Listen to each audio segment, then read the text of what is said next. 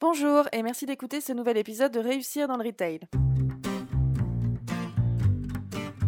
Bienvenue à tous. Réussir dans le Retail, c'est la chaîne de podcast du cabinet RMS. Chaque semaine, nous interviewons des acteurs du retail ou partageons des points de vue qui, nous l'espérons, pourront être des sources d'inspiration dans votre quotidien. Aujourd'hui, la parole est à Natacha, Chief Talent Recruiter chez RMS. Bonne écoute Aujourd'hui, je suis ravie d'accueillir Baptiste Leden, directeur retail Europe chez American euh, Vintage. Quand est née l'idée d'interviewer des personnes du retail, j'ai de suite pensé à Baptiste. D'abord parce que son parcours m'inspire, ensuite parce qu'à chacune de nos rencontres retail, j'ai pu apprécier ses prises de parole et sa vision originale du métier. Baptiste a commencé dans le retail pendant ses études. Il était euh, vendeur à temps partiel chez Les Petites. Il a ensuite évolué en tant que floor manager chez Ted Baker, a travaillé chez Sandro en tant que directeur de flagship avant de rejoindre American Vintage où il est aujourd'hui directeur retail Europe à seulement 29 ans. Donc Baptiste, comment ça va aujourd'hui? Écoute, ça va très bien, merci Natacha. Bon, je suis ravie effectivement, comme je le disais, de, de t'accueillir et euh, de faire cette première interview euh, avec toi. Et alors ma première question, on va se, se replonger un peu en, en enfance. J'aimerais te, te, demander effectivement, qu'est-ce que tu voulais faire comme métier quand tu étais euh, petit? Je voulais être pilote de ligne. Ah, intéressant. ce qui est amusant, c'est qu'aujourd'hui, dans mon métier, j'ai la chance de pouvoir voyager énormément et donc ça rejoint un peu mon, mon rêve d'enfant. Donc d'une certaine manière, je, je l'ai réalisé. Bon. Et alors, dis-moi, dis qu'est-ce qui fait que, que tu as choisi de faire carrière dans le retail? Alors quand j'étais étudiant, euh, je travaillais en temps partiel, en vendeur temps partiel. Euh, dans les magasins pour me faire de l'argent de poche, comme beaucoup d'étudiants. Et il s'avère que j'ai euh, tout de suite adoré ça. J'ai tout de suite adhéré et j'ai bifurqué de voie, tout simplement. Donc tu travaillais chez les petites hein, en, en, temps partiel. Tout à fait. Tu te rappelles les, les, ce que tu t'es dit quand tu as commencé et qu'est-ce qui t'a qu'est-ce qui t'a apporté le plus de satisfaction dès le début? Bah, Ça a été euh, le challenge commercial, c'est de voir l'impact euh, que je pouvais avoir avec les clients, de leur donner des conseils, euh, de voir des, des clients qui euh, prenaient du plaisir dans les essayages, qui euh, parfois se laissaient surprendre. Ça, ça m'a provoqué énormément de, de, plaisir. Donc tu t'es pris au jeu et tu t'es dit, euh, bon, c'était pas forcément prévu, mais euh, oui, j'ai envie de, de, poursuivre. Et tu t'es dit tout de suite que tu pourrais faire carrière. Oui, complètement. Je, à la base, hein, j'étais pas du tout prédestiné à, à, faire de la vente. Je suis euh, plutôt d'un naturel scientifique. J'aime les sciences. Donc jamais j'aurais pu imaginer que euh, je ferais euh, de la vente et, et du, du, retail au sens plus large. Ouais, et que ça devienne vraiment, que tu fasses vraiment carrière. Est-ce que tu as le sentiment que tes responsables euh, de l'époque ont pu jouer euh, un rôle justement? Est-ce que ça t'a inspiré de travailler avec ces personnes? Énormément, énormément. Tous mes managers m'ont inspiré à des niveaux différents, à des, sur des compétences différentes. J'ai essayé dans la mesure du possible de, de m'en inspirer et je pense qu'aujourd'hui, si j'en suis là, c'est en partie grâce à eux. Et ça, faut, faut jamais l'oublier. Mmh. Très bien. Donc aujourd'hui, tu manages 300 collaborateurs, dont 5 directeurs régionaux en direct. Tu gères plus de 20 millions de chiffres d'affaires sur 70 magasins et dans 12 pays différents. Du coup, ça, ça, te fait quoi de te rappeler que tu as commencé il y a seulement 10 ans en tant que vendeur à temps partiel? Écoute, quand j'ai commencé en boutique, devenir directeur retail a rapidement été pour moi euh, un des objectifs à atteindre. Euh, et aujourd'hui, je suis fier d'avoir franchi cette étape et je pense que ça prouve qu'il y a des belles euh, opportunités à prendre et des belles carrières à faire dans le retail. Et euh, donc ça fait combien de temps que tu occupes ce poste? Alors, euh, en poste de directeur Retail Europe, ça va faire trois ans. Sachant que j'ai commencé dans la société il y a six ans et j'ai commencé chez American Vintage en directeur régional. D'accord à l'époque sur la zone France. Sur la France, entendu. Et alors, dans tout ton parcours, hein, est-ce que tu, tu, peux te rappeler vraiment la réalisation dont tu es le plus fier? Alors, au travers de mon parcours, ce qui me rend le plus fier aujourd'hui, c'est euh, dans le cadre d'American Vintage, euh, le développement du, du, parc retail européen. Parce que quand j'ai commencé euh, euh, donc, dans cette société euh, en tant que directeur régional, il y avait euh, maximum 7 points de vente en Europe. Ah. La majorité étant en France. Et au fur et à mesure, j'ai eu la responsabilité et la chance et l'honneur surtout de pouvoir ouvrir un certain nombre de magasins. Pour aujourd'hui, on en a plus de 70. C'est effectivement impressionnant. Toi, justement, dans toutes ces ouvertures, euh, quel est le rôle que, que tu joues et de, de quoi tu t'occupes? Bah, Dans un premier temps, quand j'étais euh, directeur régional, ça a été euh, la partie opérationnelle, c'est-à-dire bah, on récupère un magasin terminé, les architectes ont, ont, fait le, ont, fait le, magasin, ou en tout cas ont participé à, à son développement. moi, ça a été d'implanter, de recruter l'équipe, d'implanter le magasin, et puis ensuite de former l'équipe et de gérer l'opérationnel. Ok, et donc si euh, tu devais euh, donner un conseil à une personne qui aimerait faire carrière dans le retail, quels seraient les, les trois tips euh, que tu aimerais partager? Alors, très bonne question. Je dirais, soyez curieux, intéressez-vous à tout. Le retail, c'est un secteur qui est extrêmement transverse, donc je pense que c'est intéressant d'avoir plusieurs casquettes, d'être très multitâche. Je dirais, en deuxièmement, enfin, deuxièmement, faire preuve d'audace d'ingéniosité et de persévérance. On en a énormément besoin dans le retail. Et troisièmement, euh, let's speak English. Euh, parler des langues, c'est extrêmement important. Et, pour toi, justement, comment tu expliques ton, ton évolution, qui est quand même fulgurante? C'est gentil, merci Natacha.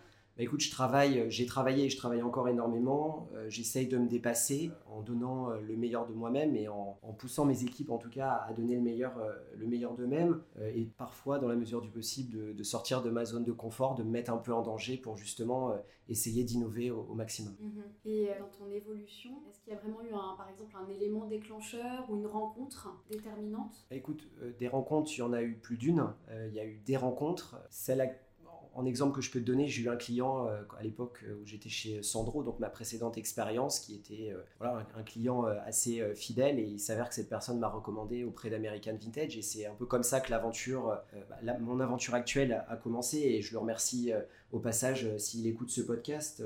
Après, en termes de rencontres, oui, il y a eu notre CEO, Michael Azoulay, Audrey Lancaster, Briac Pinot, Serge Azoulay, il y a eu beaucoup de gens qui m'ont énormément inspiré et qui me permettent aujourd'hui d'être à ce poste. Mhm. Et euh, d'après toi, qu'est-ce qui fait la différence dans ton caractère, dans ta personnalité et dans mhm. tes compétences? Alors, euh, bah, je, vais reprendre un peu les tips que je t'ai donnés précédemment. Euh, j'essaie de m'intéresser à tout du, et de me nourrir du meilleur de chacun tu me connais, je suis naturellement de bonne humeur. Euh, j'ai souvent le sourire, j'aime bien les choses ludiques et, ce qui me tient à cœur, si tu veux, c'est à, flouter la ligne entre euh, le travail et le jeu. Voilà, ça c'est quelque chose que j'aime beaucoup. Est-ce que tu pourrais nous donner un exemple? Un exemple concret, oui, bien sûr. Bah, le, but dans la formation, c'est de gamifier un maximum pour euh, rendre des concepts, des concepts qui peuvent paraître compliqués ou des termes très techniques et de les rendre accessibles à tous très bien.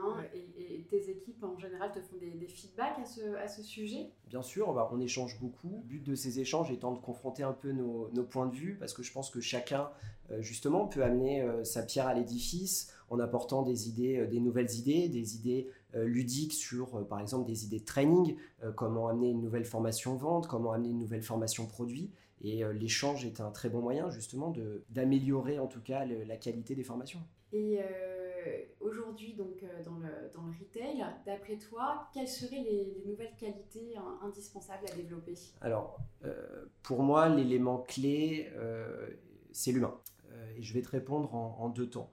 le premier, sur le plan business, les techniques de vente linéaires, étape par étape, hein, telles qu'on a pu les connaître euh, à un certain moment, euh, correspondent plus du tout, selon moi, au nouveau mode de consommation. Le dogme de la, de la vente purement euh, transactionnelle, donc j'achète, je viens, j'achète, je repars, pour moi c'est terminé. Si tu veux, la nouvelle normalité aujourd'hui, ce que nos clients recherchent, c'est d'avoir des expériences personnalisées et de vivre des émotions. Donc notre rôle de retailer euh, et de formateur euh, est euh, de, former l'intégralité de la chaîne sur l'utilisation des émotions comme un levier de vente, comme un nouveau levier de vente en tout cas. et également, on voit apparaître dans notre secteur de plus en plus, enfin l'intégration en tout cas, de la technologie. et je pense que c'est très important de former les gens en amont sur sur ces nouveaux leviers pour justement réduire un maximum ce que les Anglais appellent les pain points, donc avoir un parcours client sans couture. Sans, couture, c'est-à-dire Un parcours client sans couture, c'est euh, un parcours client où le client ne fera pas face, n'aura pas de déception. Ou en tout cas, on va limiter un maximum euh, ce qui pourrait causer des frustrations chez notre client. Ok, et quand tu, parlais justement des, émotions et donc de former toutes les équipes retail à cette vente émotionnelle. Comment réagissent tes équipes? Bah, Si tu veux, je pense qu'implicitement, ils en ont conscience. c'est pas nous qui arrivons en tant que formateurs, ah maintenant il faut intégrer les émotions. On le fait tous d'une certaine façon, de façon implicite ou clairement explicite. Après, il y a des techniques qu'il faut, euh, sur lesquelles il faut travailler, sur lesquelles il faut accentuer la formation et c'est le réel enjeu aujourd'hui. Et l'avenir du retail, euh, dans tout ça, qu'est-ce que tu peux nous dire sur ce qui se passe aujourd'hui et comment tu vois l'avenir? Alors, grande question, euh, Natacha. la question principale, là concrètement, et compte tenu de ce qui se passe actuellement, c'est est-ce que le Covid est un reset total de notre activité ou simplement un mauvais bip? Simplement. Pour, évidemment, pour le retail, c'est une, une, période qui est éminemment euh, difficile et qui soulève beaucoup de questions. Moi, ce que j'ai envie, c'est euh, de m'intéresser davantage au côté entre guillemets positif de cette crise parce que les médias euh, se sont chargés du côté euh, négatif. Ce qui est très positif, c'est que euh, cette crise nous oblige à nous réinventer davantage, à nous challenger en étant créatifs et en imaginant le magasin de demain. C'est-à-dire bah, comment sera-t-il, comment mieux piloter nos réseaux, comment mieux répondre aux nouveaux modes de consommation? Et comment rendre nos collaborateurs plus heureux? Et ça, ce sont des vraies questions auxquelles il va falloir répondre très rapidement. Mmh. Justement, par rapport à, toutes les populations terrain, qu'est-ce que tu dirais aussi aux, personnes qui ne considèrent pas le retail comme un métier attractif? Alors premièrement, je les comprends. Euh, malheureusement, le retail souffre parfois d'une mauvaise presse. C'est souvent considéré comme une voie de garage euh, ou une voie de passage. Euh, pour autant, il y a des très belles carrières à faire. Je connais peu de gens dans d'autres secteurs d'activité qui, à 22-23 ans, peuvent gérer des business units de par exemple 1 million d'euros et de superviser en management direct 4, 5, voire plus de personnes. Et ça, c'est quand même un, sacré beau succès à 22-23 ans d'avoir euh, ces responsabilités-là. Et euh, il y, a une citation d'Archimède que, que j'aime beaucoup, euh, c'est Donnez-moi un levier et je soulèverai le monde. je pense que dans le retail, tout le monde peut réussir avec du travail et de la créativité, donc ça s'applique relativement bien, je trouve. Ok, donc tu, tu leur dirais que c'est effectivement dans le retail qu'on peut faire de, très belles carrières et que pour ça, du travail, de la créativité, et voilà. Bon, et du coup, comme tu le disais, tu disais que tu les comprenais, euh, ces personnes, parce que le retail, c'est prenant et ça demande énormément d'énergie. Alors, comment tu fais, toi, pour être toujours aussi euh, motivé? Alors, ce qu'il faut bien comprendre, euh, c'est que la motivation, c'est un capital, un capital qui est précieux. Donc parfois, euh, comme tout autre capital, hein, comme l'argent, parfois on en a beaucoup, parfois on en a moins. Comment je fais moi pour rester euh, motivé Si je te donne concrètement des tips, bah, premièrement j'aime fondamentalement ce que je fais, donc ça rend la chose plus facile. Et j'ai la chance en plus de travailler avec une équipe qui me donne de l'énergie. Deuxièmement, j'essaye de renforcer ma motivation quand tout va bien, et pas seulement quand tout va mal. Euh, par exemple en travaillant sur des sujets qui me donnent à titre personnel ou professionnel du plaisir. Troisièmement, quand je fais face à une situation euh, difficile, j'essaye de me concentrer sur du positif et d'occulter euh, le négatif en essayant de prendre un maximum de hauteur. Et en revanche, quand j'ai une, baisse de régime, j'essaye de me fixer des objectifs euh, court terme, atteignables, afin d'avoir des quick, des quick wins et mhm. de régénérer du, Est-ce que tu te rappelles justement la, dernière fois que tu as ressenti une, baisse de, démotivation Est-ce que tu peux nous dire comment tu as, fait pour surmonter? Oui, bien sûr, tout à fait. Bah, C'était il n'y a pas si longtemps que ça. Ça n'a pas duré longtemps, mais euh, voilà, la, crise a fait qu'il y a eu énormément de, challenges, il y a énormément de questions qui se sont soulevées. On en a parlé euh, euh, juste avant. Bah, ce que j'ai fait parallèlement, c'est que je travaille actuellement sur des sujets de fond, sur le retail de demain, qui me génère énormément de plaisir et ça permet justement d'aller de l'avant mmh. et d'être plus solide donc tu visualises l'avenir de manière positive pour, t'aider à, avancer. Oui, je pense que pour bien gérer sa, motivation, il faut se connaître déjà, savoir euh, quand, plus ou moins précisément, quand est-ce qu'on peut être sur une phase de baisse pour justement euh, encore mieux rebondir. Ok. Est-ce que euh, pour toi, est-ce que tu as le sentiment justement qu'une de tes forces est justement d'arriver à toujours visualiser ton objectif et, quelque part cette destination finale et que c'est ça qui t'apporte de la force dans ton quotidien alors, je ne sais pas si j'aurais la prétention de dire que je visualise systématiquement mes objectifs de façon claire, parce que les objectifs peuvent être amenés à évoluer en fonction des projets. Euh, il faut se laisser en tout cas cette flexibilité-là, au risque parfois d'être déçu. Euh, mais en tout cas, oui, j'essaye euh, de, toujours regarder de l'avant et non pas dans le passé. Ok. Donc là, imagine, tu as plusieurs auditeurs Mhm. Euh, qui sont euh, des, personnes qui travaillent actuellement dans, dans, le retail et qui peut-être, parmi eux en tout cas, certains perdent courage. Est-ce que tu pourrais t'adresser directement à eux et qu'est-ce que tu aurais envie de leur dire? Oui, bien sûr.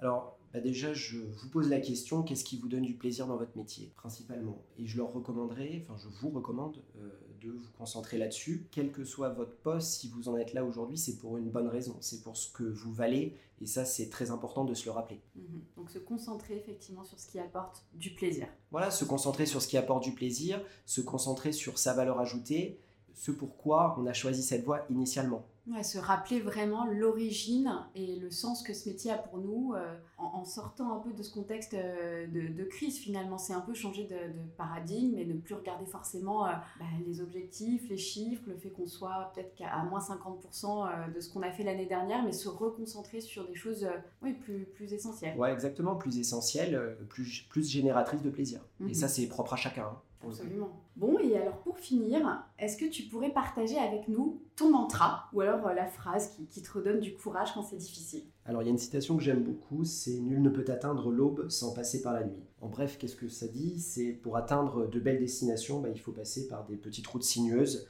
euh, et difficiles, mais que ça vaut le coup. Est-ce que euh, tu as un, exemple à nous donner? Enfin, Quelle a été par exemple la dernière fois euh, où tu as pu euh, traverser justement une route sinueuse comme ça et, comment tu as fait euh, pour retrouver courage? Alors quand j'ai commencé chez American Vintage, un de mes premiers gros challenges personnels dans le cadre de, mes déplacements à l'étranger, ça a été de m'adapter à des cultures qui sont différentes. qui ont des points de vue différents sur leur relation au travail, la balance pro-perso. Il a fallu faire preuve de beaucoup de flexibilité, d'ingéniosité, de prise de hauteur, de prise de recul pour euh, atteindre euh, les objectifs que j'avais à l'époque. Merci Baptiste, je suis vraiment ravie de t'avoir reçu pour cette première interview. Ton parcours est l'exemple que l'on peut faire de très belles carrières dans le retail et va inspirer, je l'espère, de nombreuses personnes. Merci Natacha, merci RMS pour votre invitation. J'ai été ravi de pouvoir échanger avec vous et de vous faire partager mon expérience.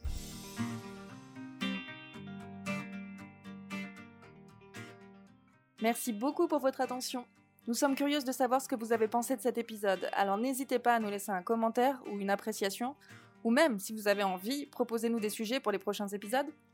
Merci à Aurélia pour la musique de ce podcast. Vous pouvez écouter son sublime album intitulé Blue Inside sur YouTube.